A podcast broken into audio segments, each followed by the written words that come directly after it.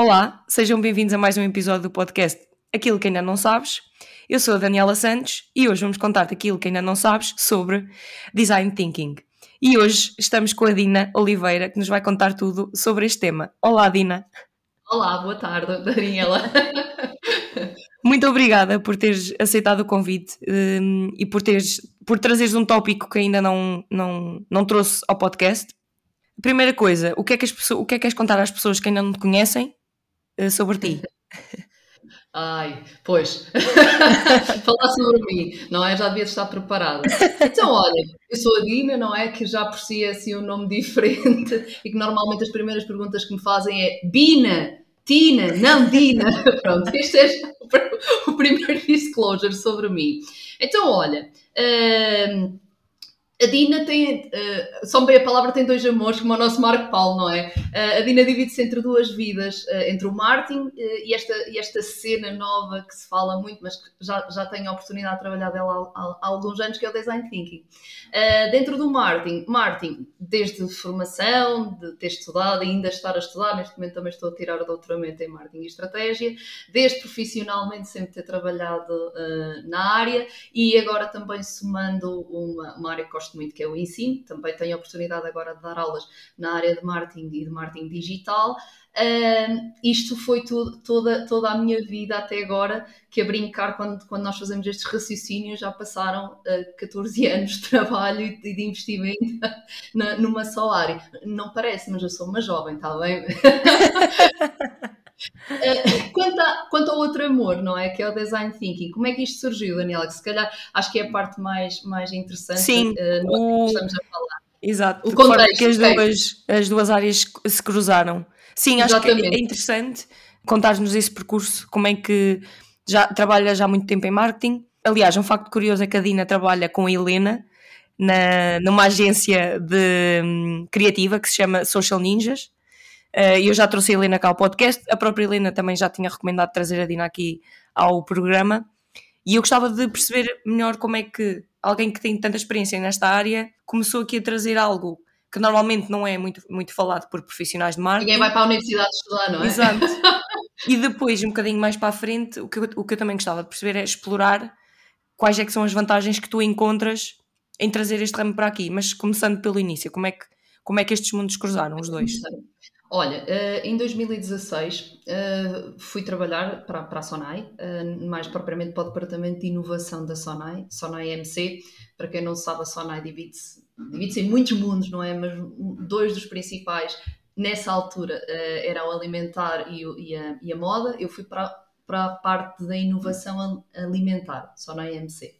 E na altura eu, na verdade, não sei muito bem como é que lá cheguei, porque aquilo era tudo um departamento de engenheiros. Aliás, a Sony é uma casa de engenheiros. Tenho muito apreço pelos engenheiros. Sabes que eu ainda agora há bocadinho estava a brincar que tenho aqui um em casa, mas tenho bastante apreço pelo trabalho dos engenheiros. Uh, e eu fui um bocadinho mais pelas minhas soft skills relacionadas com pessoas e conseguir, uh, de alguma maneira, envolver pessoas em, em projetos. Uh, e o que é que eu fui fazer?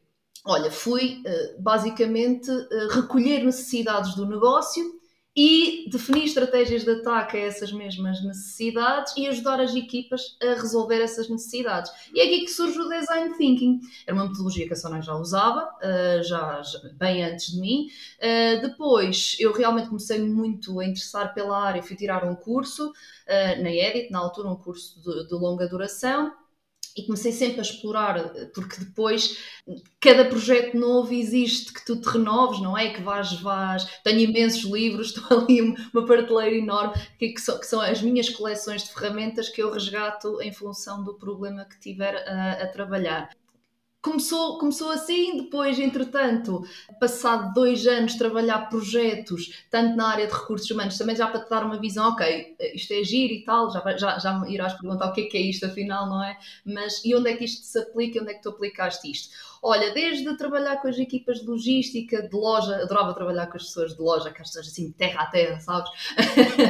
que nós às vezes achamos que não têm tempo nem disponibilidade, mas eram sempre as pessoas que, quando convidadas e se sentiam parte, investiam mesmo do seu tempo e, de, e, e, traziam coisas novas e vamos já experimentar, traziam aquela energia. Também trabalhei, com, imagina, com equipas de recursos humanos para uh, reestruturar programas de formação, para desenvolver novas formas de, de engagement de, dos colaboradores. Também trabalhei muito com a parte do marketing digital, com a equipa de e-commerce, e-commerce do continente. Ou seja, eu tive a oportunidade de, de Claro, também trabalhei com a equipa de marketing. Um dos projetos muito giros na área de marketing uh, foi uh, a definição dos novos segmentos, os sete magníficos que agora se conhecem do continente. A verdade é que, de repente, em muito pouco tempo, Daniela, uh, vi-me completamente imergida na metodologia e percebi rapidamente que o design thinking cumpre a promessa de marketing. Lá está, e por, por isso é que a relação se mantém desde então. Comecei, começou assim, mas Agora, em tudo o que vou fazendo, acabo sempre por ter uma tendência para ir resgatar. Se não consigo convencer as pessoas para fazer um projeto, vou resgatando uma ferramenta, vou resgatando ali. Até na minha forma de estar, acabo por, por ir de alguma maneira a buscar os conhecimentos que fui adquirindo. Porquê?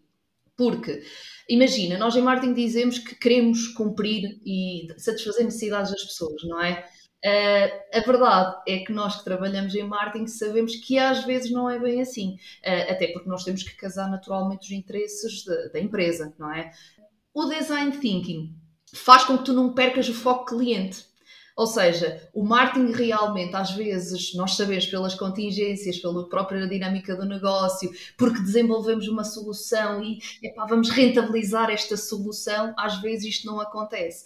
O design thinking obriga-te a dar dois passos atrás e a voltar a recalcular o caminho para ir realmente em direção ao que as pessoas precisam e desenvolver soluções que realmente as pessoas precisam. E nós dizemos que visão romântica, então, mas isso como é que se reverte em dinheiro? Reverte, porque a verdade é que se nós tivermos foco pleno em cliente uh, e por necessidades, nós não vamos só assumir aquelas que as pessoas nos dizem verbalmente, não é? É, é outra, outra das vantagens do design thinking é que nos permite cavar mais fundo, fazer muitos porquês, não é? Uh, perceber, perceber uh, para chegarmos às necessidades reais e que estão por trás de outras necessidades visíveis e depois desenvolvermos soluções que realmente já estão validadas por esse grupo de pessoas, ok?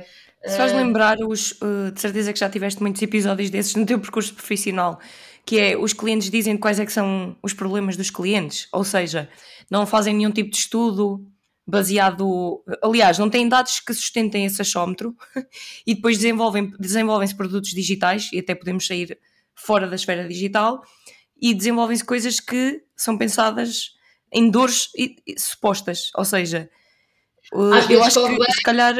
Exato, às ah, vezes é. corre bem, outras vezes assim, se calhar até pode correr bem ou, ou, ou menos mal, podemos dizer assim. Não, não é bem, é menos mal. Sim, é exatamente. Mesmo, mesma expressão. Sim, uh, a verdade é que esta, estas coisas uh, da inovação, da criatividade e do marketing é? são muito pouco lineares. E às vezes nós dizemos, ok, uh, imagina, desenvolvemos uma tecnologia para dar resposta efetiva a alguma necessidade. Um, nós normalmente, quando, quando pensamos em soluções, por vezes as soluções vão bater muito na questão tecnológica, não é? E tanto vai bater na questão tecnológica que o limitador é não existir tecnologia, que naturalmente aquela tecnologia vai ser desenvolvida. E depois é normal que quem a desenvolva queira maximizar, ok? Uh, e depois nós também já conhecemos o conceito da serendipidade, que em português nunca sei muito bem dizer, que é o acaso. E realmente o acaso permite-nos descobrir coisas novas.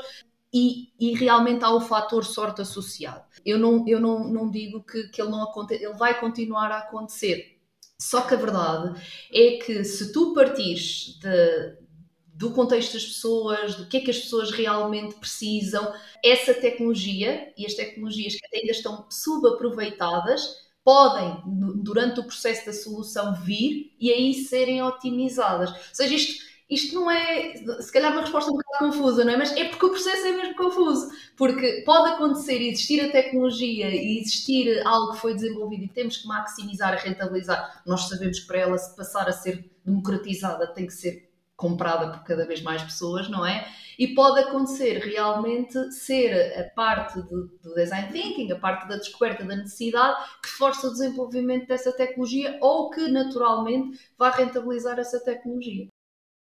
Sim, faz, faz todo o sentido, ou seja, os produtos devem ser desenvolvidos tendo em conta as, as necessidades e as dores reais do, dos seus clientes, dos seus públicos-alvo. Portanto, faz todo o sentido. E para quem não sabe, não sabe o que é, que é design thinking, de que forma é que tu uh, resumirias? Ou de que Sim. forma é que normalmente tu explicas essa abordagem? Uh, desculpa, de que forma é que explicas o que é que é esta área para alguém que está não a ter uma. Desculpa, peço desculpa, porque a palavra é abordagem. a palavra é mesmo okay, essa, é uma okay. abordagem.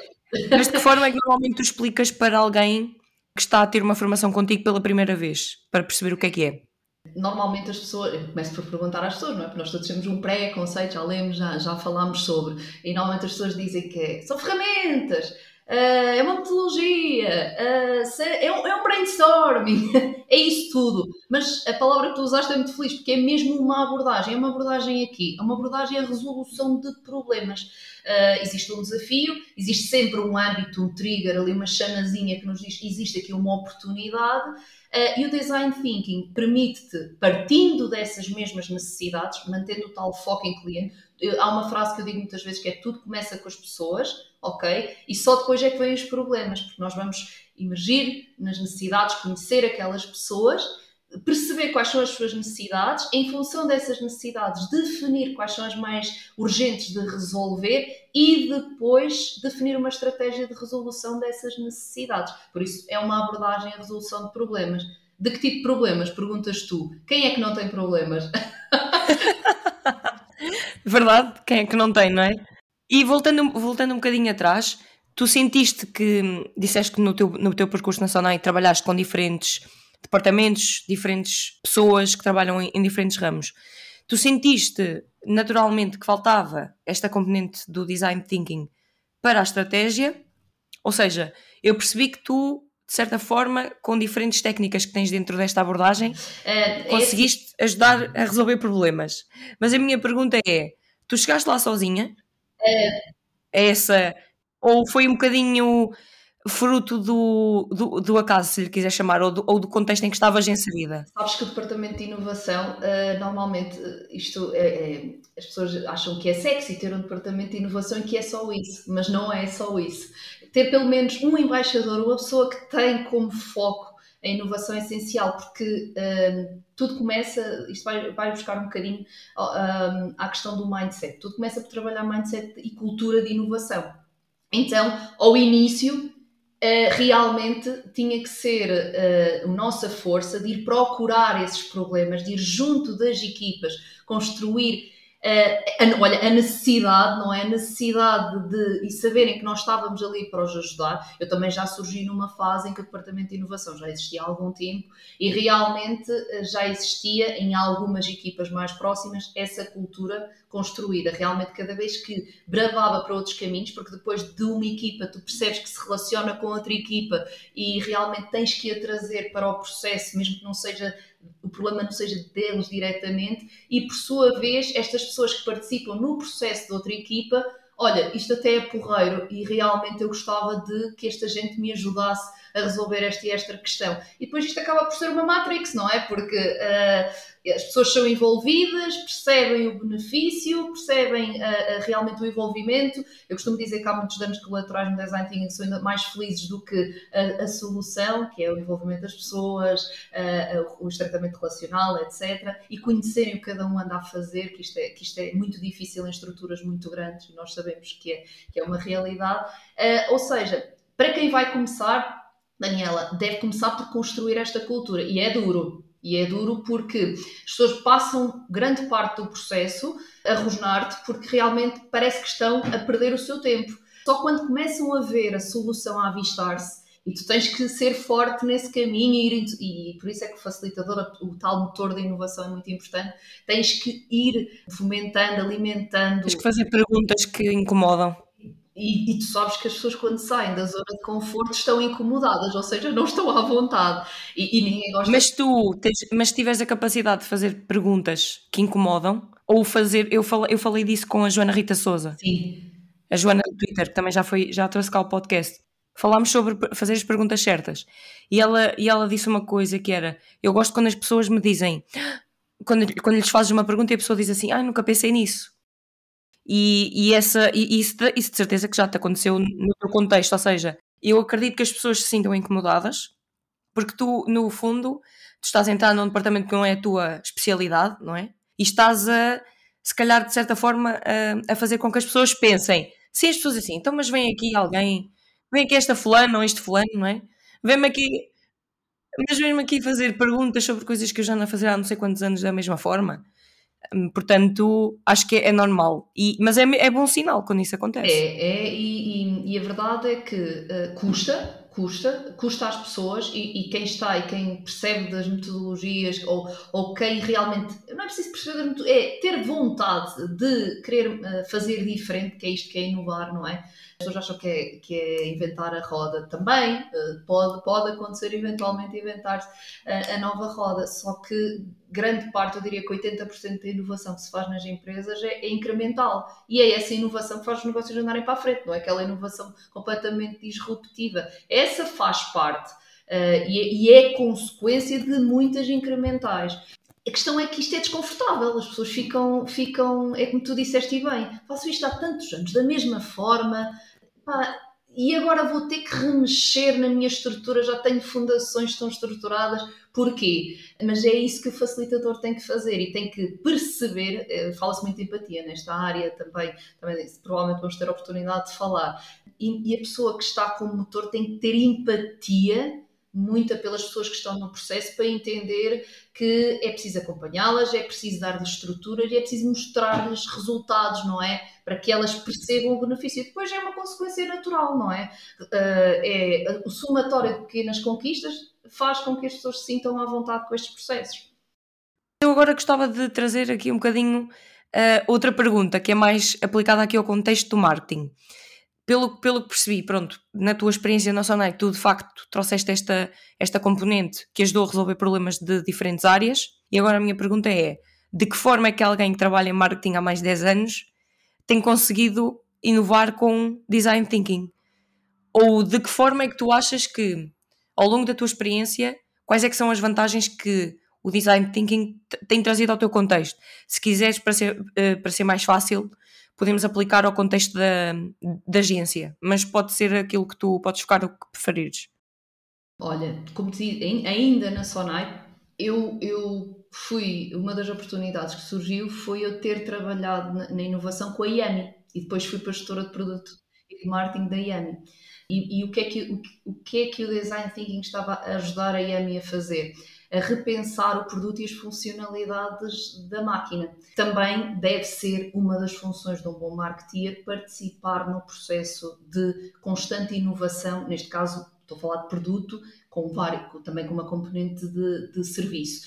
E na IAMI, precisamente, quando entrei como gestora de produto, eh, eu entrei numa fase eh, que todos os diretores, gestores ou sem, sem título de marketing uh, passam, que é vamos planear o próximo ano, certo?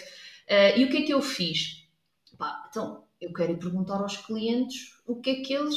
Vou-lhes perguntar diretamente. Há muitos estudos de mercado, naturalmente, como deves imaginar, na Sona existe mesmo o departamento de estudos de mercado, tinha uma quantidade enorme de dados, só que aqueles dados parecia que não tinha pessoas, não é? Aquilo eram pistas, digamos assim. Então vamos à compreensão. E o que é que eu fiz? Trouxe, fiz 10 focus group com, com clientes da IAMI, uh, cerca de 6, 7 pessoas por focus group, e estivemos a construir a jornada de experiência uh, passo a passo, isto tudo em conjunto, sabes? Não, uh, tu, tu há bocadinho falavas, não sei o quê, que, que não, não, não gostas de trazer um guião para que a conversa flua naturalmente. E a verdade é que em design thinking tudo o que tu fazes, a pessoa é parte até da construção Claro, tu planeias e, ok, e estabeleces alguns cenários, mas as pessoas fazem parte da construção até da própria ferramenta.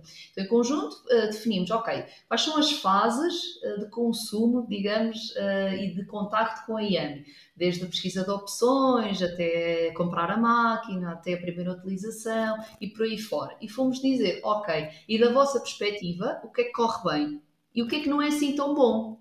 E este, imaginando assim visualmente, já deve estar a, a ver, não é? Uh, tudo mapeado uh, e depois normalmente faz-se muito do ponto de vista da pessoa, não é? Pá, chegou uma máquina à casa, eu não sei o que é que é de fazer com ela, descreves mesmo assim, não é? Que é a emoção, toda a emoção impregnada nesta expressão, não é? E depois tens uma curva de experiência que te diz, ok, nesta fase as coisas precisam de ser melhoradas, nestas fases as coisas correm relativamente bem. Daí fiz uma espécie de uns clusters com a minha equipa de, ok, as principais questões apontadas de pontos de melhoria são estas, percepção de qualidade, novas funcionalidades. Na verdade, agora já não me lembro deles todos, mas, mas lembro que um dos. É, é, é, que depois, imagina, os dados, e para tu perceberes aqui o twist, os dados diziam que as pessoas diziam que a máquina não tinha qualidade. Falar com as pessoas deu-me deu um twist que foi: não é que elas, uh, efetiva, a máquina para elas não tenha qualidade. É do ponto de vista de quem vai começar a comprar a máquina, vendo reviews e vendo tudo o que se fala sobre a máquina, fica com a percepção de falta de qualidade. Que são Exato. Coisas... Ou seja, o que é que é exatamente esta o que é que representa o não ter qualidade. Pode ser muito subjetivo. É, é pode ser qualidade efetiva, comprei a máquina e a máquina realmente não tem qualidade, ou pode, não está a corresponder, está a exato. E nós sabemos que é assim, uh, é fantástico termos reviews, mas nós sabemos que as pessoas estão mais dispostas para reclamar, porque dói mais, não é? Dói, dói, e, e, e, e há coisas na nossa vida que doem mais e um robô de cozinha dói muito nas pessoas, descobri coisas fantásticas nestas conversas. Uh, as pessoas as pessoas apaixonam-se pela máquina. Aquilo eles gostam mais da máquina do que do, do marido ou da esposa. Porquê? Porque ele facilita-lhes a vida. Quantas coisas é que tu tens na tua vida que te facilita assim a vida, não é? Que tu colocas para lá as coisas e tens uma sopa e até podes ir dar uma volta, não se vais torrar, não vais ter que limpar o fogão, não vai vazar por ali fora, como às vezes acontece, não é? Uh, as pessoas adoram, adoram, só que não vão com tanta intensidade, por vezes, dizer isto para, para as redes sociais, não é? Então, as pessoas partem para um, para, um pressuposto que a máquina não tem qualidade. E na verdade o problema era a percepção de qualidade. Também descobri coisas muito interessantes como parece tudo fácil, mas um dos grandes, e também deu um cluster, é apoio à utilização. Aquilo parece tudo fácil e as pessoas chegam com a máquina à casa e não sabem o que é que vão fazer com ela. E o que faz com que às vezes a encostem, porque e daqui, eh, para teres a noção agora da consequência, uh, surgiram várias coisas como epá, o, o, livro de instruções que era um calhamaço deu um tríptico muito Passou a ser mais ok, muito mais simplificado, claro. Mandámos uma primeira receita, o livro de receita já ia, mas também uh, nós dividimos o livro de forma a ter as receitas da primeira utilização para começar a experimentar. Desenvolvemos muitos tutoriais de, de, utilização e de apoio à utilização, já fazíamos vídeos, fazíamos vídeos muito focados na receita, não é? Quase não nos preocupávamos de mostrar, mostrar as Pois era, seguir eh, não mostravam se calhar muita máquina, não é? É, é, Exato. É. E, e depois isso depois tem um trigger a outras coisas que nós depois começamos a ver o impacto, não é? Uh, imagina, as pessoas estragavam muito o sistema de trancamento da máquina, não sabiam como é que a máquina trancava, não é? Não sabiam que tinham que esperar que a máquina fizesse um som. E os tutoriais resolvem estas coisas, não é? Em pouco tempo uh, eu trouxe, e depois agora as pessoas dizem, ah, está bem, estás na Sonai, tem dinheiro. Tens acesso a recursos, é. Ou, aquela, aquela observação, sim, normal. Mas não, sabes quem foram as pessoas? Foram os, os, meus colegas, os colegas da Sonai, que, que eu identifiquei e pedi a uns para, para pensar em outros que já tinham máquina e que vieram na perspectiva de, de, de cliente. Pá, e, e disse-lhes que efetivamente aquilo era tudo privado, não é? Também numa base de confiança. Claro, que iam ser informações confidenciais. Porque realmente uh, estando na estrutura, nós não é, sentimos.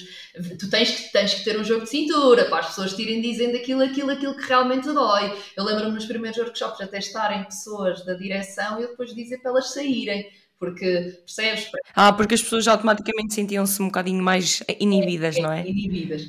Olha, aqui rapidamente isto uh, trouxe este caso prático porque é um caso muito foi foi sair da inovação e foi logo assim. É fácil de, mas eu acho que é um excelente exemplo porque assim nós conseguimos pessoas que, como eu, que já eu só tinha uma noção teórica do que, é que, do que é que é disciplina, abordagem, como disseste há bocado, mas eu acho que mesmo que seja alguém que nunca ouviu falar, vai perceber de que forma é que efetivamente consegue trazer vantagens para o produto, para a empresa. E uma coisa que eu gostava de saber por curiosidade, tu depois deste estudo vocês chegaram a certas conclusões, não é? Ou seja, vamos mudar a forma como os tutoriais estão a ser feitos, simplificar as, os, o manual de instruções, criar tutoriais de forma diferente.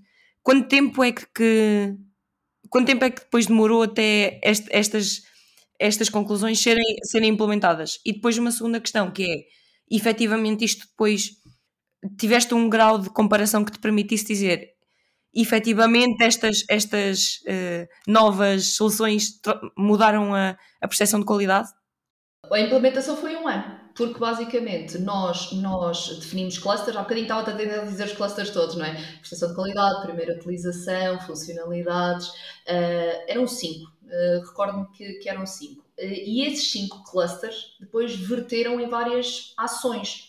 Falei-te, por exemplo, da percepção de qualidade e vamos continuar por aí, que é para também não confundir muito. Foi os tutoriais, foi o tal do tríptico, mas também foi envolver influencers de forma mais efetiva, tirar mais partido deles, trazer pessoas, micro-influencers, sabes? Pessoas muito reais e pessoas que eu já tinha identificado.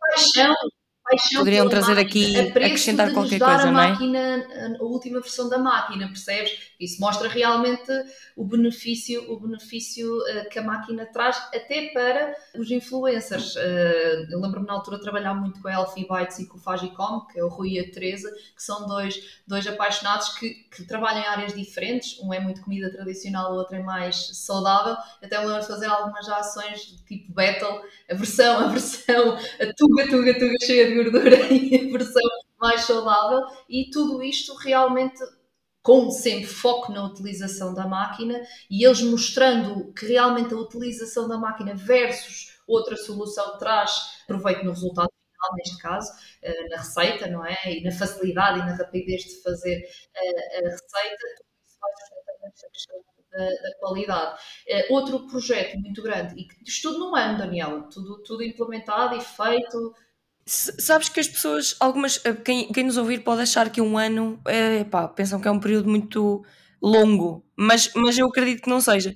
Eu nunca, eu nunca trabalhei eh, em contexto de produto, ou seja, neste setor de, de chamemos-lhe assim. Mas acredito que não é, nós estamos a falar de uma componente, porque, ou seja, tu próprio disseste que trabalharam em, em, em cinco clusters diferentes.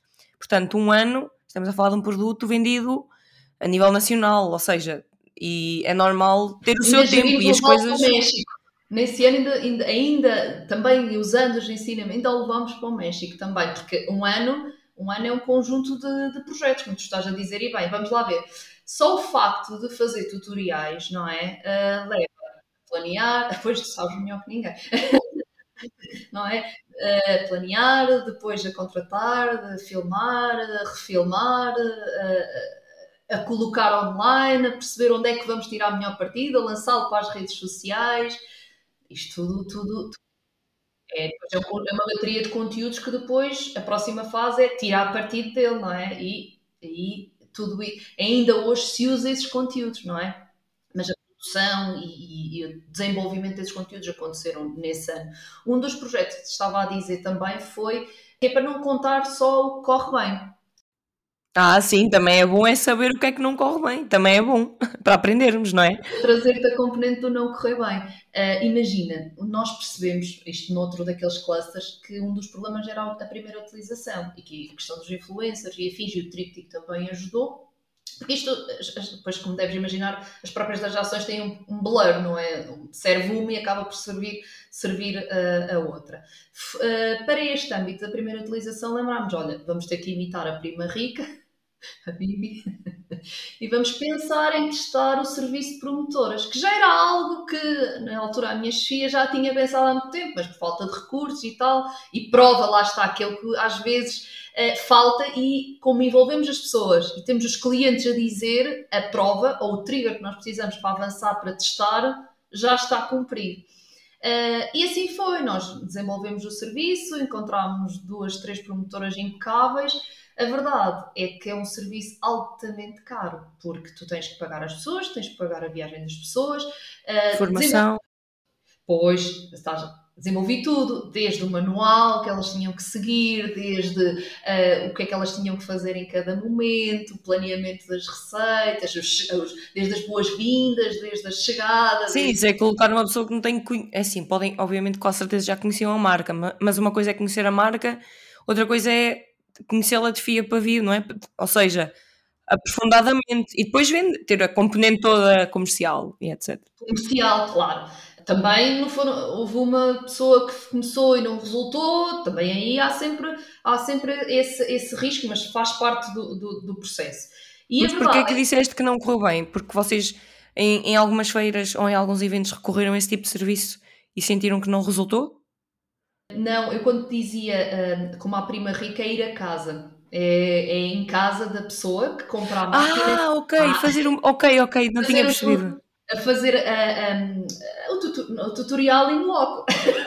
Ok, é, ok. Está-me a falhar o nome, já não sei, mas é, é tipo a reunião do Tupperware, mas com a IAMI. Já percebi, é o que, é o que se faz, sim, é o que se faz, ainda se faz, sim, exato. As promotoras, pronto. Sim. Uh, promotoras Estava a interpretar no sentido mais de estarem presentes em feiras do, do setor com a contratação de promotoras para, não, para estarem não, a fazer a ativação. E, Aí, e, e, fazíamos muitas ações de loja, corriam muito bem. Uh, aí, aí, o investimento uh, e o retorno fazia sentido. Aqui fazia para aquele cliente, realmente passava a ser um fã, só que nós estamos a viver negócio. E o, o, um robô de cozinha ao preço que a Yami custa, porque a Yami nasceu com o objetivo de democratizar os robôs de cozinha todos temos direito a ter uma vida mais fácil, não é? Uh, e a verdade é que isso também tem naturalmente impactos, porque o produto é produzido, começou a ser produzido na China, depois passou a ser produzido em, em Portugal para melhorar a tal da qualidade. Eu não sabia esse, desse detalhe, por acaso. Pensava que ainda era é, externa, era fora de Portugal.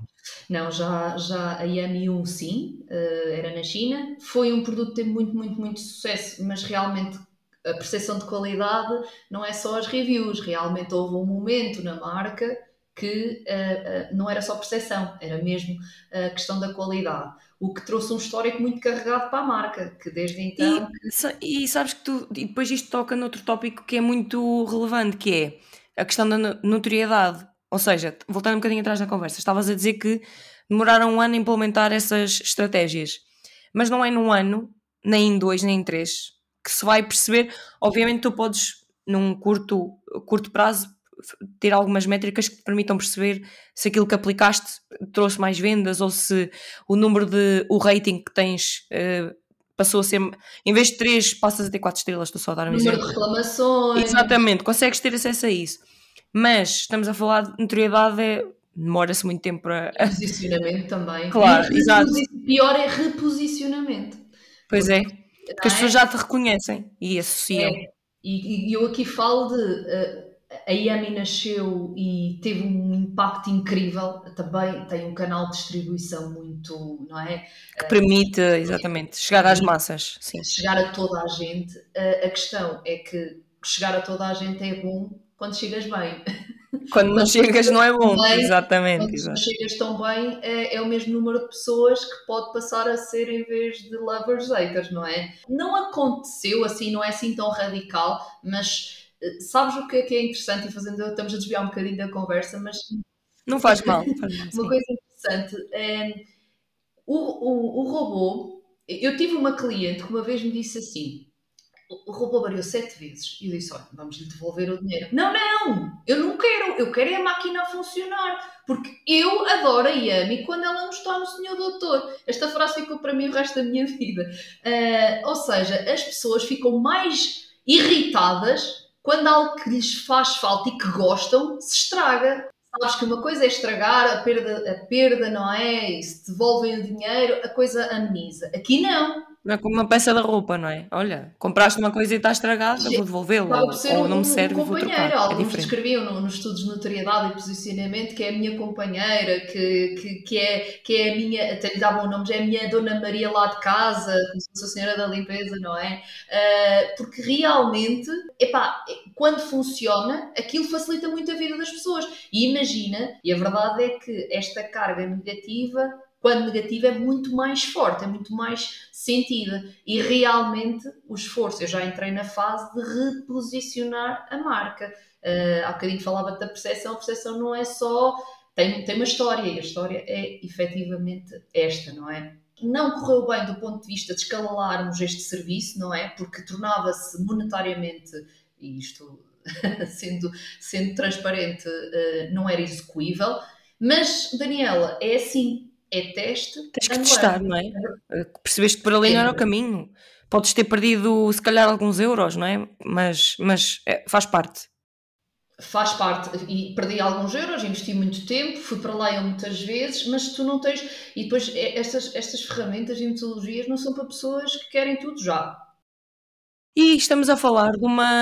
Eu acho que aí as duas, as duas áreas cruzam-se muito, e ainda não tinha por acaso pensado nesse prisma, que é o marketing e o design thinking cruzam-se muito na, na questão de existem mil e uma abordagens para diferentes componentes das duas áreas, mas muito possivelmente aquilo que vai resultar na, na, minha estratégia com a minha marca pode não resultar com a tua. Portanto, isso é. Ainda não tinha chegado a essa conclusão, mas, mas de facto tem esse, tem esse eixo de. ligam-se nesse, nesse sentido e é interessante. E eu concordo com isso, ou seja, em marketing isso também acontece muito que é muitas vezes as pessoas querem resultados imediatos e, e aplica-se mesmo aos, aos, exemplos que estamos a, a, a, referir, não é? Portanto, é, é, um, é, uma, é uma leitura interessante.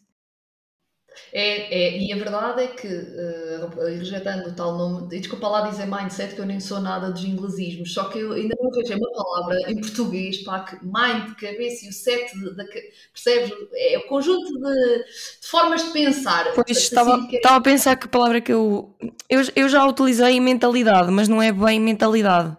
Não é, não, não, não, porque é um conjunto, é um set, não é? Mas é acho que sim, mas eu é difícil não usar, eu também utilizo vários estrangeirismos, é normal. É normal, é das nossas áreas ainda mais difícil. Um, um dos pilares é efetivamente este test and learn. É uh, uh, nós realmente estarmos predispostos e, e, e, por ser um, um, processo ambíguo, primeiro estarmos à vontade com esta ambiguidade e darmos espaço total para, para irmos integrando feedback, e quando digo feedback é das pessoas, ou das soluções, ou dos materiais que estamos a usar, não é? E ir integrando, testar e aprender continuamente, ok? E isto é talvez dos pilares mais desconfortáveis, porque como dizes bem, todos queremos, todos queremos resultados imediatos e respostas. É que já nem é resultados, é respostas imediatas. Tu tens respostas imediatas, até tens mais rápido com outras metodologias. Uh, tu, se fores para a fase da prototipagem, já começas a manipular, a perceber isto funcionará, isto não funcionará. Os materiais dão-te feedback imediato.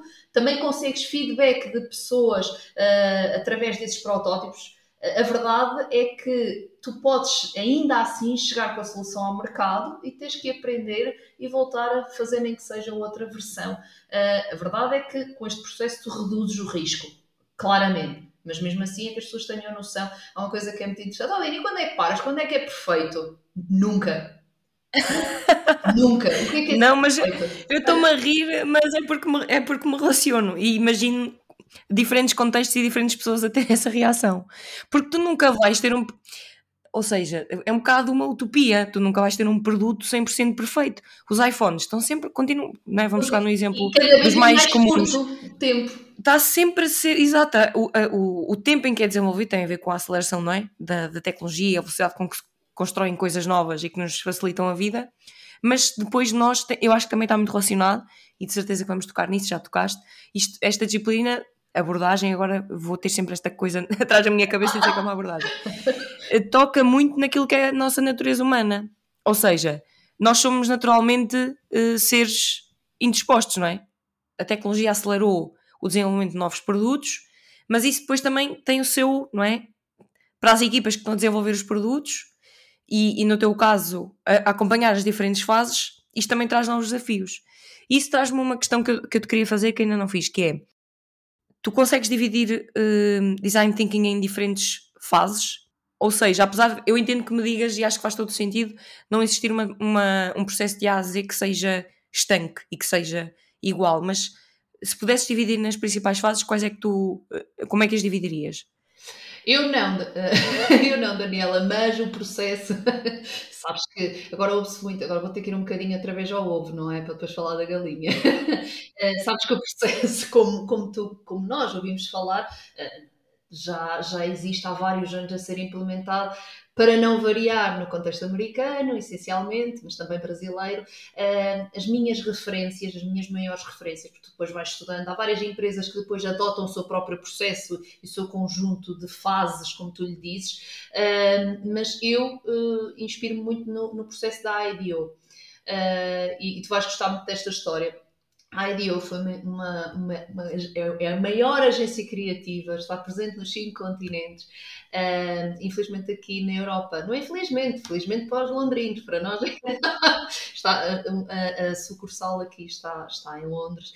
Uh, foi fundada por David Kelly, uma pessoa muito, muito, muito interessante de conhecer a vida e de perceber a, a, forma de pensar, a humildade daquela pessoa, a própria figura já te inspira alguma humildade uh, e que fundou a empresa com, simples, com a simples vontade de querer trabalhar num sítio espetacular, rodeado de pessoas espetaculares não queria saber uh, qual é que era a formação, uh, queria que as pessoas que estivessem e trabalhassem com ele tivessem várias experiências de vida, ok?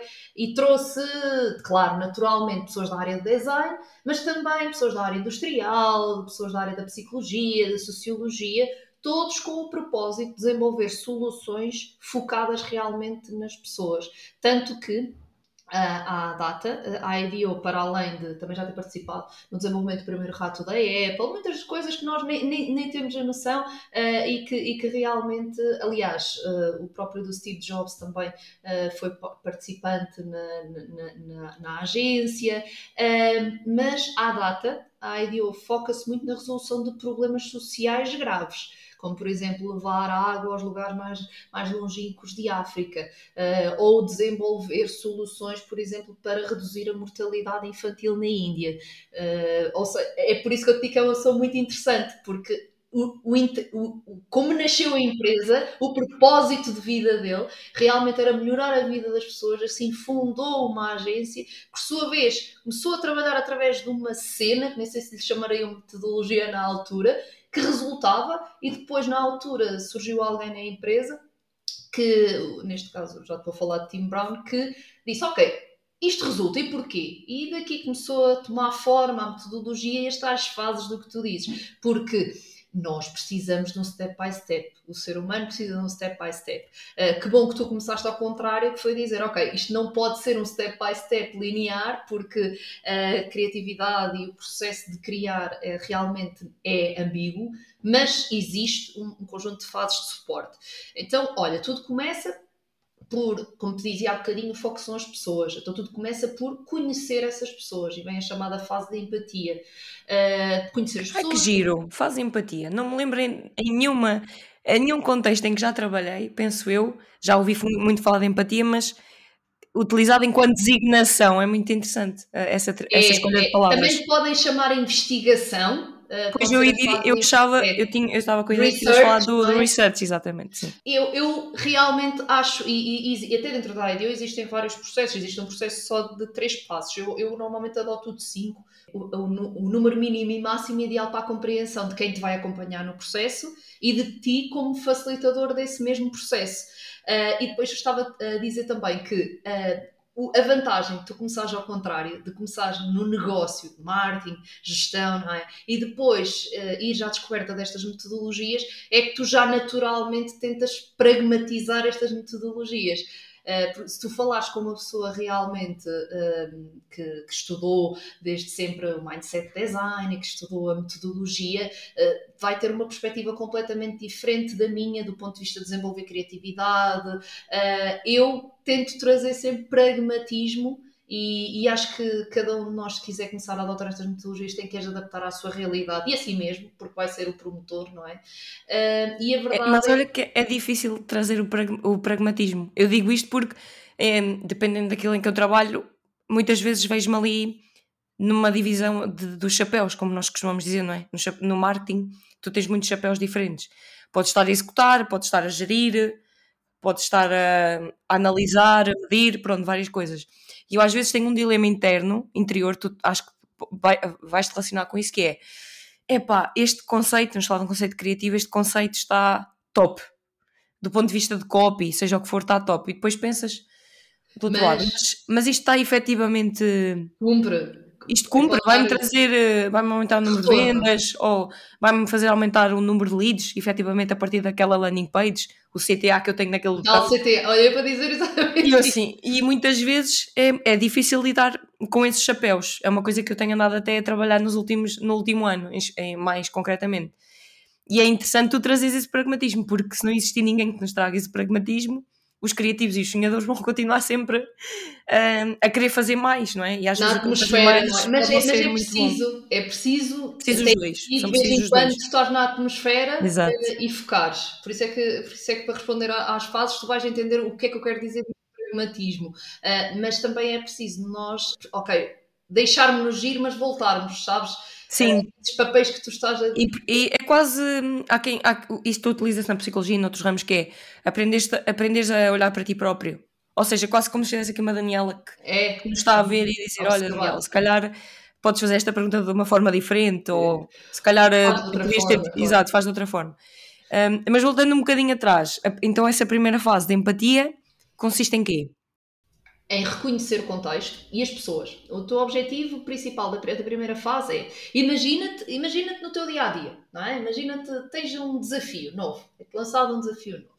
Uh, o que é que tu fazes normalmente? Quando começas um desafio novo, vamos lá ver uh, um projeto. Cai-te um projeto de um. Tu, eu sei que tu trabalhas marketing, imagina que, te cai um, que tens um projeto novo que tens que, da, da, da tua empresa, não é? Que tens que comunicar. Pensa-te pensa a receber algo novo que é que tu fazes? Qual é a tua primeira. O que é que tu vais fazer? Ou de um cliente, que às vezes é mais fácil. Vou perceber qual é que é o objetivo, qual é que é, é o objetivo vais... daquilo que eu vou desenvolver. E para quem é que, vou, e para quem é que eu vou desenvolver, não é? À partida, pode ser, no caso, pode ser cliente interno, no meu caso, não é? No meu contexto, normalmente, o cliente, é, sou, o meu cliente é a própria empresa, não é? Mas começaria por aí. Desconstruir o objetivo, sim. E, quem, e para quem é que será, não é? Quem será o público-alvo? Como é que se fez, exatamente, como é que se fez, para quem é que foi feita, o que é que correu bem, o que é que não correu bem. É, Sim, aqui, é uma análise. Uh, vai bater exatamente ao mesmo. Uh, o tipo de ferramentas que tu usas é que são diferentes. Tu começas por, uh, como te disse, opa, existe sempre um âmbito, existe sempre um problema identificado, uma oportunidade de melhoria. e tu começas por perceber, ok, o que é que já aconteceu sobre isto, aqui e noutros contextos, quem são as pessoas impactadas por este contexto, o que é que estas pessoas pensam sobre isto quem são efetivamente, uh, quem são efetivamente estas pessoas e quais são as necessidades efetivas destas pessoas. Ou seja, nesta fase procuras saber tudo sobre as pessoas e sobre o contexto que rodeia essas mesmas pessoas e o contexto uh, anterior a tu chegares a esse mesmo desafio. Depois, como tu, quando tu perguntas, recebes muitas respostas, não é? é não é? O que é ótimo, porque, porque realmente depois não faltam oportunidades de melhoria. Uh, o desafio é qual? Tens muitos desafios, tens muitas oportunidades, tens muitos pontos por onde melhorar, precisas de escolher, não é? Porque a mesma solução para um determinado uh, desafio não é a mesma que será para outro, apesar que depois elas acabam por se encaixarem e auto-se resolverem. Mas a verdade é que precisas de escolher. E aqui vem a chamada fase da definição. Definição do quê? Do problema. Aqui o problema é do ponto de vista da persona, da pessoa, das pessoas para as quais vais trabalhar. Eu digo persona porque tu escolhes e defines uh, tantas quantas os segmentos para os quais tu trabalhas, uh, sendo que depois, por persona, vais escolher um problema e que vai passar à próxima fase, que é a fase da ideação, que é a fase gira, que tu vês post-its amarelos, colados à parede. Eu, eu, eu, digo que, que as ideias correm de pé, porque a gente quando se levanta, sabes, para manipular, isto é para eu convencer as pessoas a levantarem-se. Nós quando estamos sentados, tu se reparares, há bocadinho, até estávamos aqui a tirar umas fotos do making off, E, e, a minha postura era enterrada na cadeira, assim, enterrada na cadeira. Epá, nós enterramos na cadeira, sabes? E esta coisa que, no, que, no, que nós temos que estar aqui muitas horas também limita a nossa criatividade. Nós, energeticamente, quando nos mexemos, quando nos levantamos, quando começamos, porque começamos a mexer nos post-its, realmente há ali. Ativa, ativa efetivamente Exato. a energia em grupo. Uh, e por isso é que eu ia brincar que as ideias correm de pé e também para contrariar aquela moleza, não é? Que às vezes estamos a discutir um tema que até é difícil e dá-nos uma certa moleza, levantamos, mudamos de cenário. E depois parece que o tema se torna mais difícil porque estás nessa postura de um bocado, é? olha, ok, tá, estou aqui e tenho que falar sobre isto e não me apetece muito sequer falar sobre isso. Uh, é, verdade, esta, estas coisas dizermos que a linguagem, a, a, linguagem corporal realmente tem impacto, tem muito impacto, não é só na forma tem como percebes, é, tem impacto em ti mesmo, a tua própria postura, o colocar os tais ombros para trás, o, o projetar. É completamente assim. diferente, vocês não nos estão a ver, mas é muito diferente de estar a falar contigo. Não consegues notar porque a minha cadeira não é como a tua que se vê mais. Mas é muito diferente eu estar aqui perto do microfone e mais perto da câmara do que estar aqui afastada e com os braços, com os braços cruzados. Agora, ser aqui e tu és uma pessoa muito expressiva, vocês não estão a ver a Dina. Se calhar algumas pessoas já, já te viram, Dina, mas a Dina é muito expressiva e isso automaticamente manifesta depois envolve a pessoa que te está, neste caso eu estou a ouvir-te e a ver, mas também vai envolver as pessoas que nos vão ouvir, porque né? há pessoas que se assustam. o, que, o que nestas áreas até corre a meu favor, porque tu causas ali um pequeno impacto. Depende um bocadinho do contexto, sim, eu percebo o que queres dizer. Uh, e até funciona a, a meu favor e, e, tenho a sorte de, nestas áreas efetivamente chamar para um estilo mais informal uh, e tu poderes e deveres ser mesmo tu mesmo e dizer assim umas, umas coisas mais disparatadas para libertar, especialmente nesta fase da ideação. Uh, às vezes, tu como, como facilitador, pois as ferramentas diferem, não é? Mas como facilitador, o teu papel é focar o grupo, não é? Perceber, deixá-lo, aquilo que eu dizia há bocadinho, deixá-lo divagar um pouco, mas depois retomar à, questão. É preciso ter este jogo de cintura de deixar para que flua e depois retomar ao foco do problema que estamos a, a a trabalhar. E tu como facilitador também tens esta missão de dizer uns disparados pelo meio. E quando digo disparados são umas ideias mais alternativas que eles ficam assim a olhar para ti uh, porque aqui nesta fase especialmente o tal do mindset faz é, é, é, necessário e é crucial para que corra bem o desenvolvimento das soluções que é uh, aquele espírito de não teres vergonha antes de mais não ter julgamento, eu costumo até dizer olhem, a criatividade parece não ter regras mas tem. E há aqui uns mandamentos que vocês vão ter que cumprir. Nada de julgamento, nada de é quase não ter regras, a regra é não ter regras, regras digamos assim. Exato. Não impor regras, mas a ti mesmo, porque isto do julgamento às vezes, ah, pronto, ok, não vou julgar as ideias de ninguém. Não, não, tu não podes julgar. Mas tu vais. Mas, mas, é difícil, é, eu, sei, eu sei o que é, porque isso acontece-me, trabalho num contexto muito, muito semelhante ao teu. É, nós automaticamente vamos ter sempre um bocadinho uma crença. Não é uma crença, não sei se crença é a melhor palavra, mas vais ter uma ideia gerada pela ideia da outra pessoa. pessoa. A diferença está na forma como tu encaras essa ideia que te surgiu. É, mas, mas às vezes. Se calhar a, a tua ideia. Diz, diz. Não, sim, há pessoas que. Nem as libertam, eh, porque, porque ficam paradas aí. Sim, é automaticamente presas. Porque tem, sim, é, é, é importante desconstruir um, o receio que as pessoas têm de serem julgadas. É muito difícil combater isso. Mas assim que isso pode, pode não te acontecer logo, de certeza que isso acredito que já tenha acontecido não vai acontecer logo. Tu, vais, tu podes até, depende se estás em processo de formação ou se estás mesmo enquanto consultor ou profissional lá das equipas, mas não vai ser na primeira sessão, porque há pessoas que são mesmo muito fechadas, é, é difícil. E depois um dos segredos também, Daniela, é, uh, e tudo começa, eh, não é? Estou aqui a falar, perguntaste-me das fases, mas há toda uma, uma preparação, e faz parte da preparação tu construir as equipas. E é preciso uh, cumprir outra, outra das questões que é a tal multidisciplinaridade, não só de experiências, um bocadinho, há bocadinho que eu estava a tua história, não é? Do David Kelly que montou a agência com pessoas diferentes. A ideia é esta.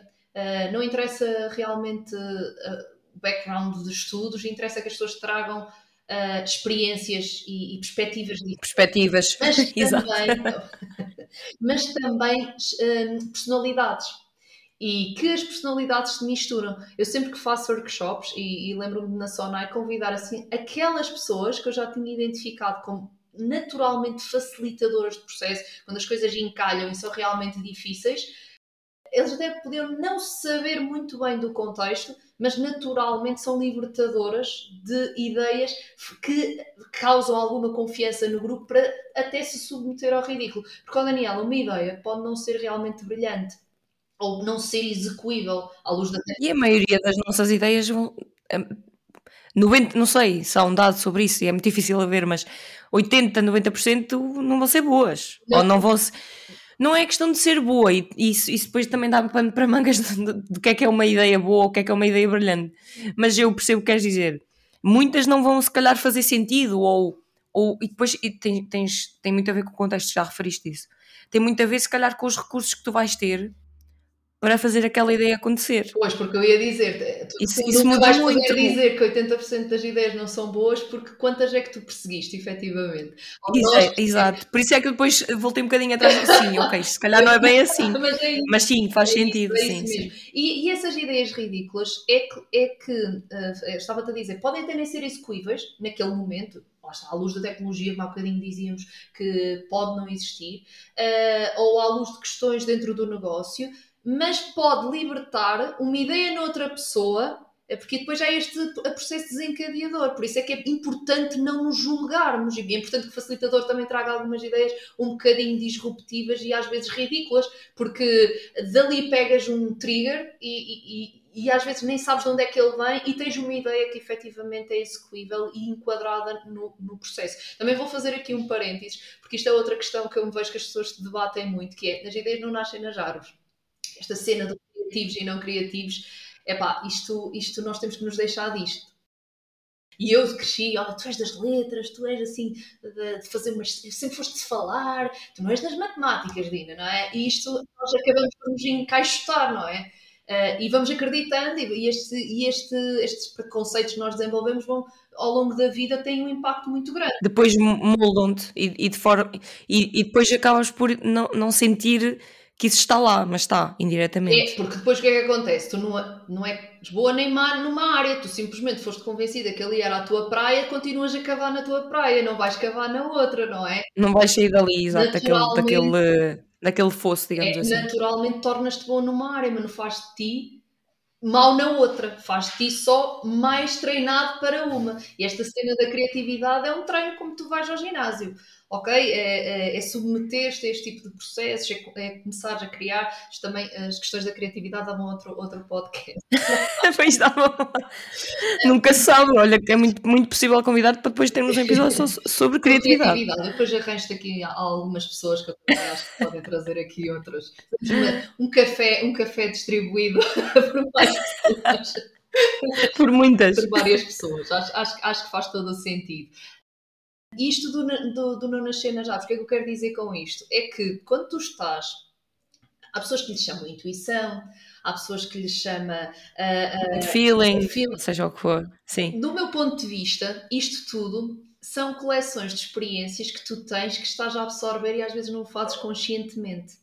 Ou seja, como é que então tu, se a criatividade, tu vais resgatar o que já tens em ti como é que tu ficas mais criativo ou, ou consegues gerar mais coisas novas? Tendo mais experiências, não é? Faz sentido, porque se tu efetivamente uh, só consegues, porque só consegues trazer o que tens em ti Claro, depois, Daniela, nesta fase de ideação também podes ir fazer benchmarking, também podes ir copiar bem. Eh, Sim, podes ir, ver, podes ir ver o que está lá fora, mas depois internamente também. Sempre. Exato. Mas o benchmarking também já faz parte da tua experiência de colecionar experiências.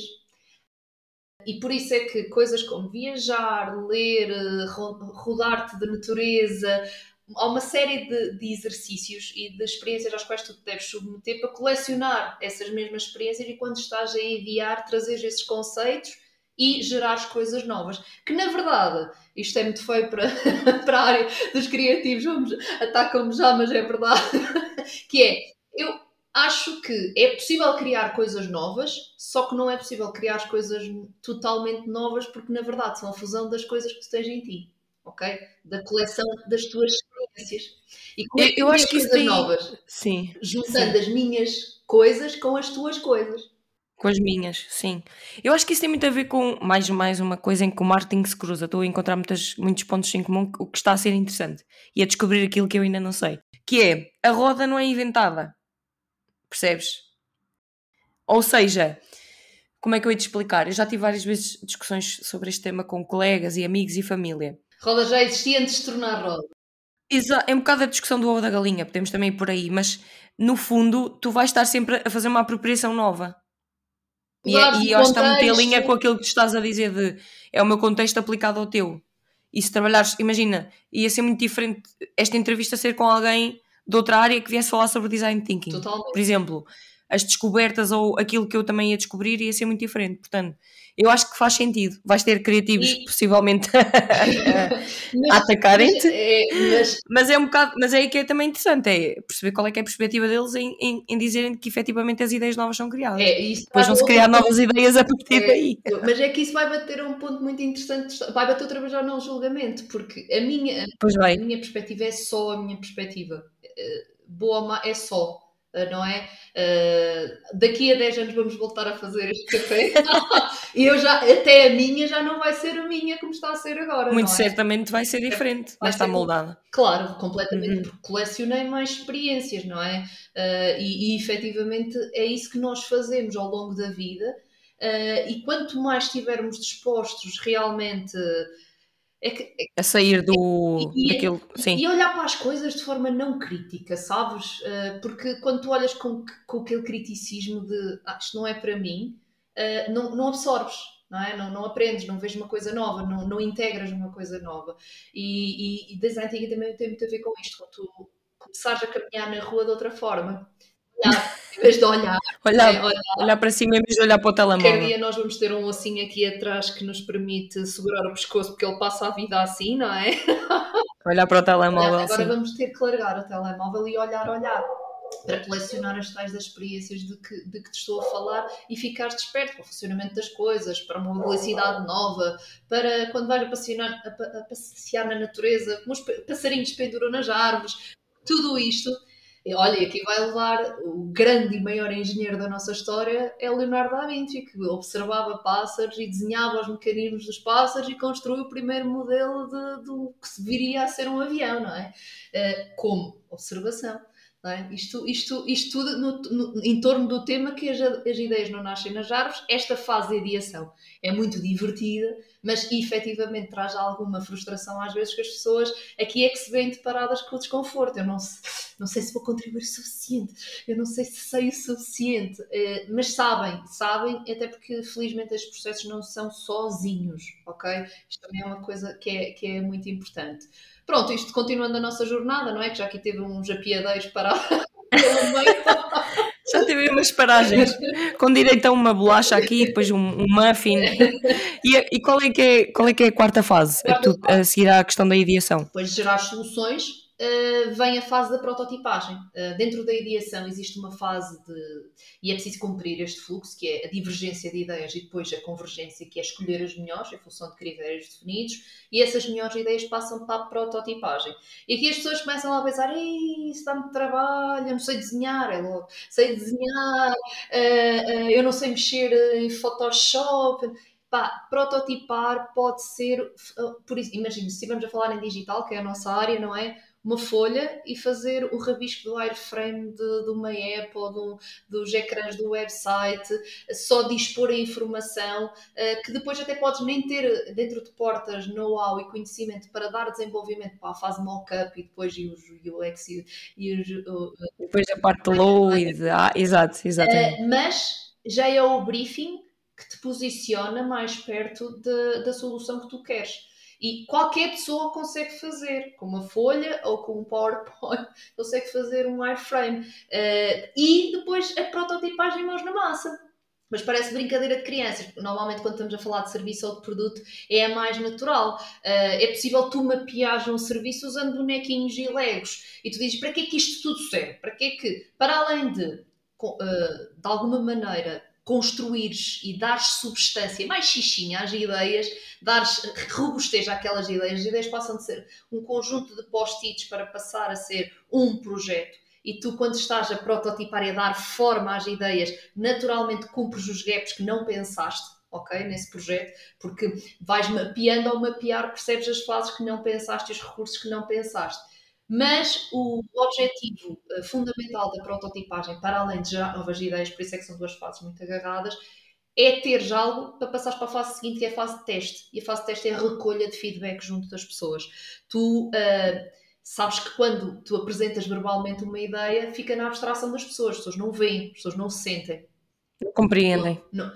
E, o tu, e a, tua, a tua percepção, nós sabemos que, que, é que, olha, há bocadinho discutimos o que é que é perfeição, agora vamos discutir o que é que é realidade. O que é que é? Não sabemos, não é? Porque a minha é muito diferente da tua.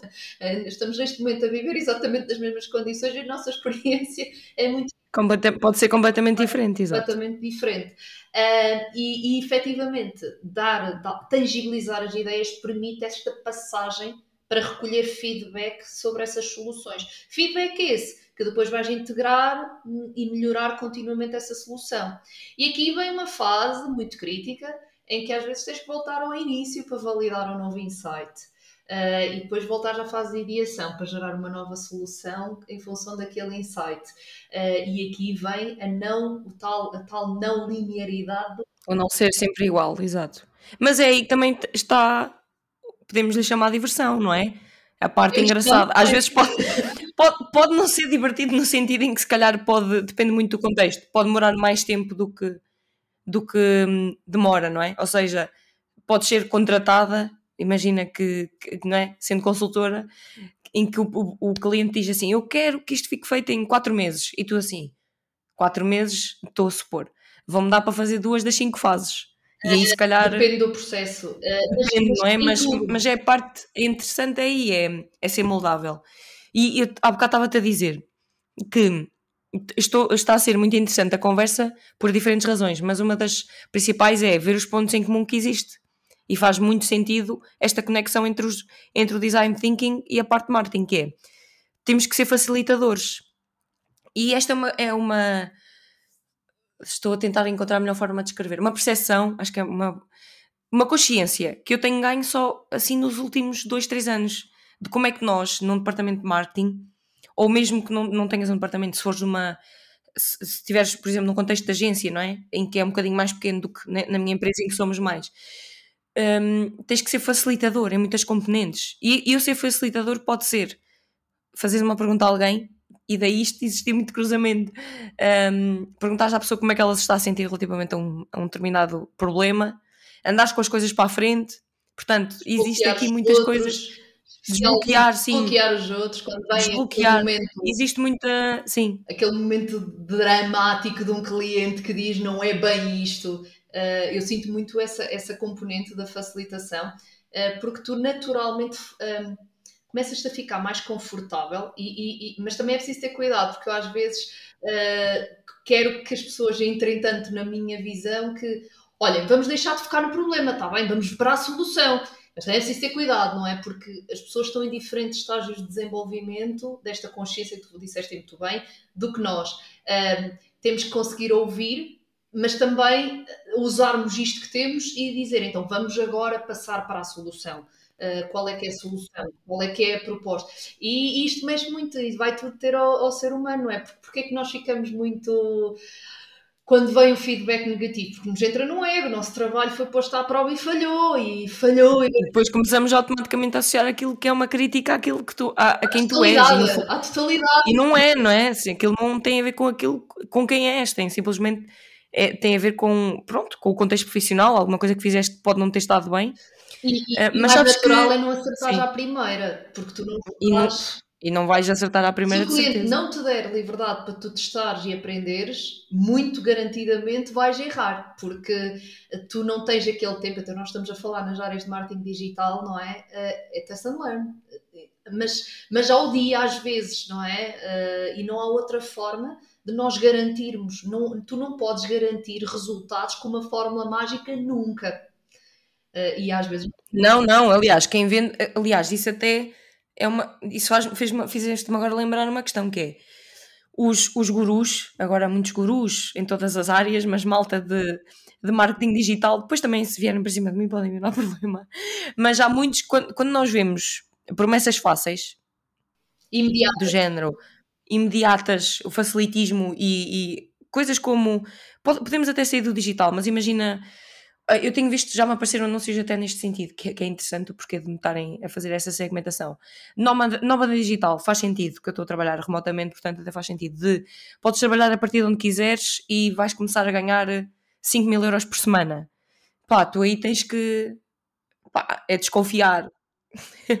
isto, para, isto para o porquê? Para fazer a ponte. Se houver pessoas, se houver pessoas que fazem essas promessas de marketing, de outras áreas quaisquer, com, com uma fórmula que vão aplicar da mesma, da mesma maneira em qualquer contexto, é para a partir daquilo se calhar não vai estar bem. Mas não confias tu nem confiam as pessoas que não são da área, sabes? Uh, e às vezes nisso... Mas, foi, mas, mas às vezes é, é isso que eu ia dizer. Há pessoas que caem e é. Mas pronto, opa, isso não consegues fazer nada relativamente a isso. E, existem, vão continuar sempre a existir. Portanto, temos nós também que educar e, e no contexto em que estás inserido, dizeres: olha, se calhar eh, efetivamente eu tinha pensado ir por este caminho A, mas vou ter que ir eh, antes de, vou ter que ir pelo B. E tem de ser assim. Profissionais desta área, tu falaste a palavra muito importante e já percebeste também é uma área que, que eu gosto muito, um, o educar. Acho que, acho que não temos que ser professores para educar, não é? Nós como profissionais, acho que, eu diria como profissionais e como seres humanos, uh, temos a verdade. Sim, está intrínseco. Não é? Temos exato. a missão que devemos de passar lá está, são perspectivas, são sempre perspectivas, mas de ajudar as pessoas a, a, a terem a educação digital, não é? Eu ainda agora há pouco tempo falava com, com olha, com uma pessoa com quem trabalhei na IAM e que trabalha muito com crianças, eu dizia assim, olha, tu que adoras crianças e, e ela trabalha muito a alimentação, a, educação alimentar, eh, junto das primeiras idades, a conversar com ela, chegámos, era giro montarmos alguma coisa de educação digital a começar nas primeiras, eh, na primeira infância porque o miúdo com 7 anos já tem um telemóvel na mão, não é? E, e para ele aquilo é tudo. Pois, já não é que, pois, cada vez pior, exato. E aquilo é uma janela aberta para tudo de bom, mas também para coisas menos, menos boas. E, cada, e tu levantas essa questão uh, realmente da, da educação. A educação Uh, tanto para a criatividade como para, para o digital, uh, realmente acho que é o fundamento. Eu acredito na mudança pela educação. Ainda eu acredito que é por aí que, que realmente nós conseguimos causar impacto e mudança. Olha, agora já, já pensei num segundo tema para trazer. Segundo, há bocado falámos de um, portanto, do outro, que este é o terceiro, que é o que é que, o que, é que mudarias na educação? Não te vou agora fazer essa pergunta, mas dava pano para mangas. Tenho, tenho falado também sobre isso com algumas pessoas à minha volta.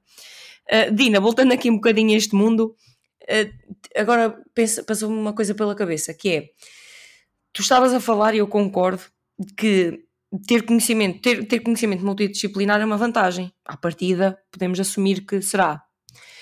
E isto para quê? Para te perguntar, tu achas que qualquer pessoa pode trabalhar neste contexto de design thinking ou não? Ou seja, posso fazer-te a pergunta de outra forma, que se calhar é mais fácil. Nós à partida vamos assumir que pessoas que, que tanto conheçam como, como não conheçam ou tenham trabalhado na área, que vão ser designers que vão estar a trabalhar nesta, nesta, nesta, nesta abordagem. Ou eventualmente profissionais de. Deixa-me ver, estou, a tentar imaginar o que é que se calhar as pessoas diriam. Profissionais de marketing, acho que também é normal associarem. Pessoas, se calhar, da área. Não sei se associaram à área comercial. Empreendedorismo, tem, tem... inovação. Sim, essa a capacidade, sim, a, a área da investigação. Tu achas que as pessoas que estão nestas áreas à partida vão estar num grau de, de maior facilidade para uh, ganharem conhecimentos mais aprofundados em design thinking ou é algo que qualquer pessoa que venha de um contexto completamente diferente? Vamos imaginar um, uma pessoa que vem de matemática ou uma pessoa que vem de estou a pensar, arquitetura. Achas que tem a capacidade de, de, de começar a trabalhar nesta área? Ou de levar o design thinking para estas áreas de onde vem? Olha, uh, eu vou-te começar por responder uh, assim pragmaticamente, não é? a, versão não romântica. Uh, eu dou muita formação na área e efetivamente as pessoas que, que, procuram esta formação são dessas áreas que tu acabaste de falar, das áreas de marketing, das áreas de design, UX designers, UI designers, também, também algumas pessoas de recursos humanos, depois isto também está muito associado à área da psicologia, uh, e efetivamente o grande core e gestores de projeto, ok? Exato, e depois gestores de projeto e se calhar account managers também é, podem é, aparecer, é, é? Uh, e, e, naturalmente a área de inovação também, de, sendo de inovação inovação é, é, algo não existe não existe só como função não é? Muitas empresas não têm gestor de inovação mas têm pessoas que inovam pronto. Mas são normalmente estas pessoas pessoas gestores de projeto marketing que procuram. Porquê por causa da necessidade e por causa das suas características de personalidade, porque já são naturalmente pessoas dinâmicas, comunicativas, que procuram novas, que, que passam muito tempo à procura de novas formas de envolver, gerar, já têm foco cliente por natureza, não é? E querem chegar mais perto desse cliente, ok? E, e eu acho que também existe outra outra outra hum, ligação. Não, sim, não acho que existe aí outra coisa que é, são pessoas que à partida se calhar já ouviram falar ou já tiveram contacto com essa área, percebes? Não. Muitas delas tiveram, mas imagina, muitos deles ouviram falar e, e se calhar o bichinho já lhes disse: Olha, alguém já lhes disse ao ouvido, isto aqui vai-me ajudar aqui a melhorar o meu produto, seja o que for. Portanto, acho que isso também faz com que isso um bocadinho, faz com que o caminho seja por aí dessas pessoas, não é? Naturalmente, uh, sem dúvida. Uh, há uma coisa curiosa, Daniela, é que uh, aquele velho, eu sou muito dos, dos, dos ditos populares e às vezes até os mistos. Os ditados, sim. e, e, realmente a necessidade faz o engenho. eu dou formação nesta área desde 2017, se não estou em engano, e o disparou a procura por esta área no tempo de Covid-19 uh, foi inacreditável. Eu, eu, acho que tenho mais horas de formação, apesar que este ano felizmente já retomamos ao presencial e já há uma necessidade, já tenho mais horas de formação dada digital uh, via as plataformas digitais, que é mais complicado, tipo, me adaptar bastante mas é possível, é possível, as ferramentas, é adaptar as ferramentas que eu usaria, passar dos post-its uh, papel para os post-its digitais uh, e usando outras ferramentas, o Sim, etc.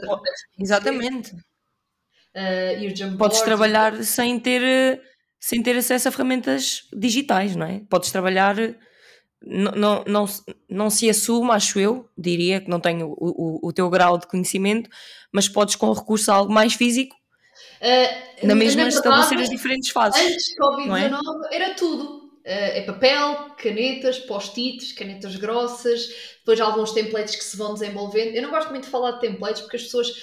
Nós precisamos das rodinhas da bicicleta para andar de bicicleta. Uh, mas eu faço questão, e para mim os templates são as rodinhas da bicicleta, não é? Uh, só que o problema é que às vezes depois temos tanta confiança nas rodinhas da bicicleta que não conseguimos andar de outra forma. Então tenho sempre muito receio dos templates, porque os templates eu crio-os sabes? Quero dizer, olha, isto não existe. Podem ir ao Google, vá lá ao Google, isto não existe. Uh, para que as pessoas entendam que as ferramentas servem para nos servir, e passa aqui a redundância, mas é, são para nos servir e não, e não nós servirmos as ferramentas. E, e realmente, pré, sempre foi muito, post-its na parede, uh, impressão de jornadas, tudo muito, muito papel. Uh, a verdade é que o Covid-19 obrigou e forçou esta adaptação do trabalho à, à, à distância. E uh, isto estava para te dizer que a necessidade faz o engenho, porque este, este enxogalhar das mentalidades e de nós procurarmos novas formas de fazer, este enxogalhar de, de tudo o que nós tínhamos como estruturas e coisas muito bem definidas em nós, fez com que as pessoas realmente procurassem novas formas de trabalhar. E comecei a ver pessoas das áreas da engenharia, da arquitetura, já tive pessoas da área de direito, que é curioso. Olha, curioso. Eu disse arquitetura mesmo ao calha, mas é interessante, sim. Mas, sim, uh, naturalmente pessoas da área de gestão de recursos barra pessoas, ok? Que são os, okay. gestores de, de, projeto, mas de, de, áreas muito diferentes. Eu, eu, fico muito, acho muito curioso uh, ter sempre engenheiros, porque eu tenho um engenheiro, um engenheiro químico, que realmente ao início olhava para estas coisas assim, está bem, umas coisas giras que ela para lá faz. Ele não diz isto em voz alta, mas eu sei. mas, mas já começa assim, tenho ali um tema de recursos humanos, eu preciso. Então, envolves as pessoas, chama as pessoas para o processo, pá, chama-as de manhã, faz uma reunião, não lhe chame jornada, não, não, não introduz as coisas muito complexas, pede às pessoas a opinião dela, faz um focus group, sem lhe chamar um focus group, discute por e simplesmente, constrói a tal da jornada uh, passo a passo, não lhe chame jornada, chama-lhe, pá, olha, nós começamos o nosso dia assim, não é? E mistura os conhecimentos que tu tens de Lean, porque normalmente os engenheiros uh, trabalham nas áreas fabris, têm muito conhecimento de otimização de processos, Uh, sendo que o design thinking vai aos porquês, vai um bocadinho mais a montante, mas mistura esses conhecimentos e já começa a, percebes, uh, de, de, repente chega a casa e comprei três quadros brancos lá para a fábrica, que agora coloquei um. e depois vai acabar com o estoque de post-its do lado da malta de, dos recursos humanos. Mas, mas é assim que se começa. Uh, e isto é para dar resposta à tua, à tua pergunta. Oh Daniela, na verdade, realmente não é para todos. Sabes para quem é? é para quem esteja disposto a fazer alguma mudança. Não é, eu até costumo, sabes, nas formações pedem-nos para saber quem é o target, eu costumo dizer que é para toda a gente, menos para os convictos que não sabem criar. E se são muito convictos realmente, ainda se podem salvar, mas precisam de querer. É como tudo na vida, não é? Uh, tu, se quiseres mudar um traço em ti, tens que querer. Uh, por isso, a resposta imediata seria é para todos, mas é para todos aqueles que estiverem dispostos a aprender coisas novas e, e, e, e saírem do. Há bocadinho falavas do, do, As pessoas cristalizam nos processos, não é? Faço isto sempre desta maneira e tem resultado, ninguém tem que fazer diferente. Pois, mas não sabemos o potencial de perda, não é? Do, da mesma maneira. Então, é para todos aqueles que queiram mudar. Porque estes processos são desconfortáveis, até para mim, Daniela. Uh, isto não se pode dizer a, a quem me contrata mas cada projeto para mim uh, eu, só, eu, só, eu só, só consigo perceber que efetivamente está a resultar uh, quando começo. E, é, e por isso é que eu digo: o truque é começar em tudo. Em tudo. Isso foi uma lição que eu aprendi na dissertação de mestrado. Qual é a lição que eu aprendi na dissertação de mestrado? O truque é começar. Ah, mas não estou inspirada. Escreve vai estar um cocó, amanhã fazes de novo. Mas... Ah, e sim, eu passo muito por isso na escrita, é igual. Às vezes penso, pá, a tal coisa que estavas a dizer, esta ideia não me estou a sentir criativa. Mas o que é que é isto de sentir criativa? Isso é uma é, outra, não, não, uma outra discussão. Mas se não começar, uh, olha, se não começares num dia, vais continuar a ter sempre Nunca a tela em branco. Uma coisa é certa, se não começar, não fazes. Exato, exatamente. Mas é, é interessante eh, de eu acho que tem muito, além de, de, da mudança, é também as pessoas estarem, assumirem que não sabem nada. Não vou dizer que não sabem nada, mas de uma forma geral que estão dispostas a aprender coisas novas. Eu acho que em marketing também é muito isso. E a fazerem muito aquilo que tu estavas a dizer, e, e já referiste várias vezes e eu concordo, que é não fazer as coisas sempre da mesma maneira e, e terem consciência que vão bater com com a cabeça na parede mas que só batendo com a cabeça na parede é que depois vão ter a capacidade de, de se readaptar ou, ou reinventar. É, e estes tempos trazem isso. Por isso é que agora realmente se trazem muito. E, e, até tu te. Até tu não, tu já tens características de mindset que te converteste, mas só, demorou, só demorou um dia ou dois. Olha, Dina, tenho uma, uma última pergunta para ti, que é o que é que tu Conta-nos aquilo que ainda não sabes, mas que queres muito saber. Ui. Neste momento, neste momento, qual é que é o desafio de algo que tu queiras mesmo, mesmo saber que, que ainda não sabes? alguma coisa que neste momento estejas a, a, a estudar? Olha, que ou pode ser algo não, pode ser mesmo algo completamente não ligado a, a pode ser algo mais pessoal se quiseres partilhar, sim. Um as pessoas, eh, eu como professora debato mais vezes com alguns, alguns jovens, não é? Que não sabem o que é que vão ser. E a minha resposta, sabes qual é? Eu também não. Muito bom. É uma esperança enorme que eu lhes dou. Não, mas depois explico, não é? Tu não vais. Porque a vida é mesmo assim. Eh, é pena nós não sabermos disto mais cedo para não vivermos frustrados ali alguns, algum tempo naquela zona escura, não é? uh, normalmente é a adolescência, agora já é ali mais os 20, que é tu não vais saber aquilo que real, volto a dizer, nunca vais saber o perfeito, não fazes ideia, tu não vais ter tempo de vida suficiente para experimentar tudo, mas só experimentando várias coisas, depois vais percebendo é por aqui, são estas as minhas uh, capacidades fortes, não é? As minhas competências, e mesmo do por ali, vamos falar de marketing, meu Deus, Marketing por um todo é um Meu Deus. Se fores para marketing, é um bicho. É um mundo. Exato. Se fores para outras áreas do marketing, é, é, é um mundo uh, e tu só vais percebendo. Por isso é que eu, de alguma forma, estabeleci como uh, missão de vida tocar nas várias áreas do marketing. Comecei nas relações públicas, nos eventos, uh, também trabalhei em, com televisão, product placement. Depois uh, fiz aqui um desvio, que, no meu ponto de vista, não é um desvio, fui para a inovação, quis trabalhar gestão de produto. Vou-te já dizer outra coisa que também não se pode dizer, que é, eu sempre disse até. Uh, dizer não, Dina, tu não podes continuar a dizer às pessoas para experimentarem coisas serem da zona de conforto e tu não sais. Sempre disse que não queria fazer marketing digital, que eu sempre fui de pessoas. Temos que ser todos, não é? E depois, não, eh, a oportunidade surgiu e, e, e eu fui, eh, e muito sem, nem, nem, nem, pela questão salarial nem nada, mas fui para a UC eh, para experienciar e-commerce e efetivamente emergir, emergir no mundo do digital. Depois, eu sempre torci um bocadinho, apesar de compreender como marketeer, é óbvio, as redes sociais. Ah, estou a trabalhar redes sociais, a única maneira de, de, E por isso eu não sei, ainda não sei. Uh, e, e, provavelmente vou ter 50 anos, estarei mais perto da resposta, mas eu não vou saber o que é que quero, aquele conceito do que é que eu sou muito bom a fazer e o que é que eu, que é que eu quero ser. Por isso eu, eu não sei, uh, mas já sei um bocadinho mais do que há 10 anos atrás. Claro.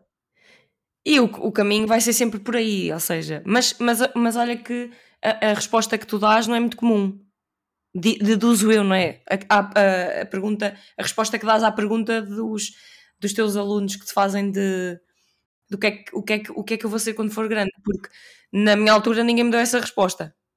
Aliás, eu, eu revejo muito naquilo que tu estavas a dizer de eu, eu vim de uma área multidisciplinar, de um curso ligado à multimédia que tem muitas vertentes possíveis depois de, de te especializares ou continuares com um perfil um bocadinho mais generalista. E depois também com, com as experiências que tive acabei por, por vir para, para trabalhar para marketing.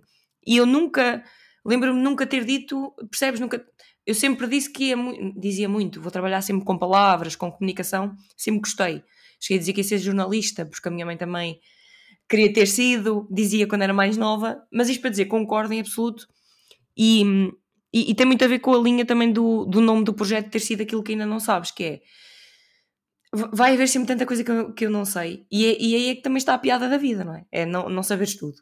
É, mas, mas, é, mas em tudo na vida, e isto se calhar até para fechar aqui uma chavezinha inspiracional, Sim. o equilíbrio. Fala-se muito do fogo, Sim. não é? De, de... Também não podes estar frustrado por não saberes, é, por saberes que há muita coisa que não sabes. É o tal fenómeno do fogo, de o que é que estamos Exato. a perder Uh, e, e, e, nós estamos. é preciso que essa procura seja saudável e que. Uh, Sim. E depois vem síndrome Que não jogue contra ti, exatamente. Uh, e nós temos que ultrapassar. não é eles não existirem, existem sempre. Até é bom que existam um bocadinho, porque é quase que uma como que um jumper para nós irmos procurar mais. Mas temos que ser equilibrados, não é?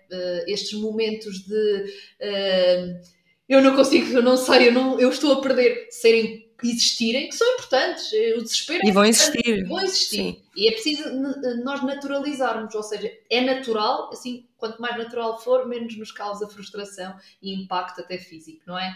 Mas uh, servirmos deles para procurarmos mais. Porque em tudo o que é exagero, até, até nos ovos moles da Aveiro, uh, não é bom. pois é. Olha, Dina, muito obrigada. Gostei muito de falar contigo. Eu também. Gostei mesmo. Uh, vou... Claro, ainda vou pensar como. Diz, diz, não ouvi, não ouvi. Tu vou cobrar. Ah, então vais cobrar também, tens que me dizer como depois. Eu a partida da, da tua energia também. Olha, uh, Dina, muito obrigada mesmo. Já passámos aqui muito tempo que eu tinha definido, mas, mas opa, a conversa estava muito interessante e corta alguns bocados só. um, para quem esteve desse lado a ouvir, acompanhei, acompanhei a Dina nos, nas redes sociais. Dina, confirma-me se é mais LinkedIn, no Insta também, agora no teu Instagram tens tido uma presença ativa, não é? LinkedIn. Para saberem sobre design thinking, criatividade, geração de ideias, marketing e muitas outras coisas. Deixem depois a vossa avaliação do podcast e deem feedback do episódio. Obrigada e até ao próximo episódio. Obrigada.